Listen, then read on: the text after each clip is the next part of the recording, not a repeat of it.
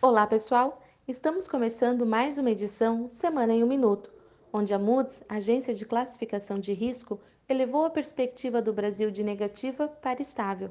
A instituição também disse esperar que o próximo governo aprove as reformas que estão em discussão no país. No cenário político, nesta semana, o atual presidente Michel Temer nomeou oito ministros e efetivou três, com destaque para Eduardo Guardia, agora ministro da Fazenda.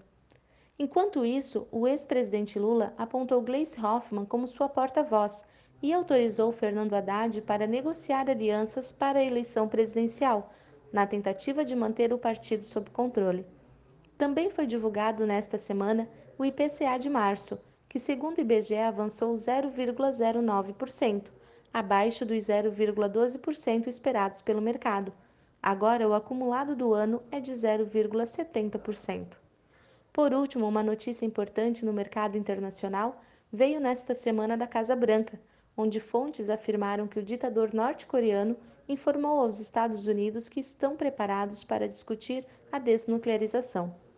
Estas foram as principais notícias dessa semana. Espero que tenham gostado, um bom final de semana e até a próxima sexta-feira.